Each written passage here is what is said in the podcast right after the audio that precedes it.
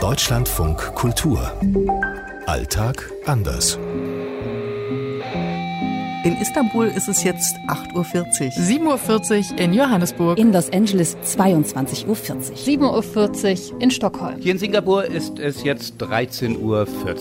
Heute Gartenzaun. Wenn man durch Schweden fährt, könnte man ja auf den ersten Blick denken, ach wie schön, es ist alles Bullabü, niemand hat einen Zaun. In Istanbul gibt es sicher auch Gartenzäune, weil es gibt auch Gärten. Wenn ich aus meinem Fenster gucke, habe ich zum Beispiel einen kleinen Gartenzaun, der zwischen mir und dem Bosporus ist. Hier in Singapur gibt es den klassischen Gartenzaun nicht. Das ist eine ganz spannende Frage und der amerikanische Gartenzaun, darüber sind schon, glaube ich, Bücher geschrieben worden. Es gibt ganz wenige Gartenzäune in Südafrika.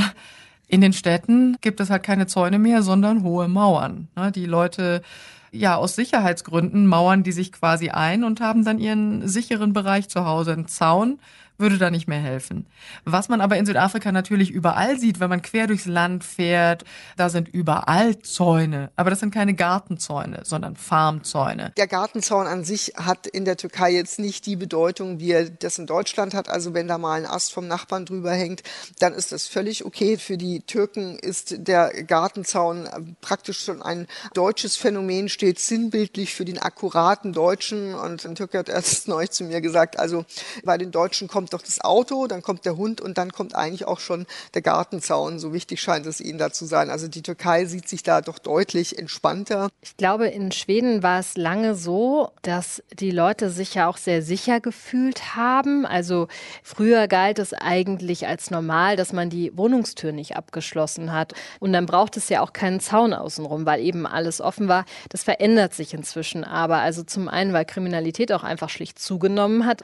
Und man findet hier auch in inzwischen schwedische Häuser, die wirklich aussehen wie Gefängnisse. Also wo man dann jetzt von, wir haben gar keinen Zaun hin zu einem Schutzwall von zwei Metern gegangen ist mit Kameraüberwachung. Hier in Singapur gibt es private Gärten eigentlich nur in den Villen der Reichen. Und die sind dann umgrenzt von Mauern meistens, die oft noch gekrönt sind, oben mit Stacheldraht oder Scherben zum Teil. Aber es gibt eben auch sehr viele öffentliche Gartenanlagen. Es gibt in Singapur ein Gesetz, das besagt, dass kein Singapurer es weiter als zehn Minuten zu Fuß zur nächsten Grünanlage haben soll. Und dieses Grün ist eben nicht durch Zäune begrenzt, sondern frei zugänglich für alle Bürger. Der amerikanische Gartenzaun, das ist tatsächlich so ein bisschen Traum und Mythos für viele Amerikaner. Denn dieser Traum vom eigenen kleinen Haus mit dem White Picket Fence, also dem weißen Lattenzaun, der gehört tatsächlich sehr zur amerikanischen Kultur und zur Kleinstadt. Und das ist so ein bisschen, ja, Symbol für den amerikanischen Traum, würde ich sagen.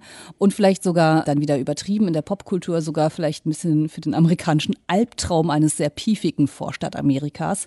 Kennt man auch aus so ein bisschen Hollywood-Filmen. Aus Los Angeles Katharina Wilhelm. Aus Johannesburg Jana Gent. Aus Singapur Holger Senzel. Aus Stockholm Sophie Donges. Aus Istanbul Karin Sens.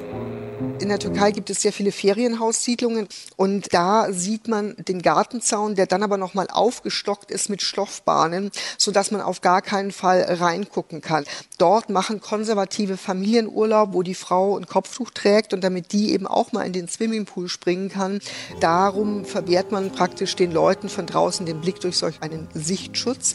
Man hat natürlich keinen Blick nach innen, aber man hat auch keinen Blick raus.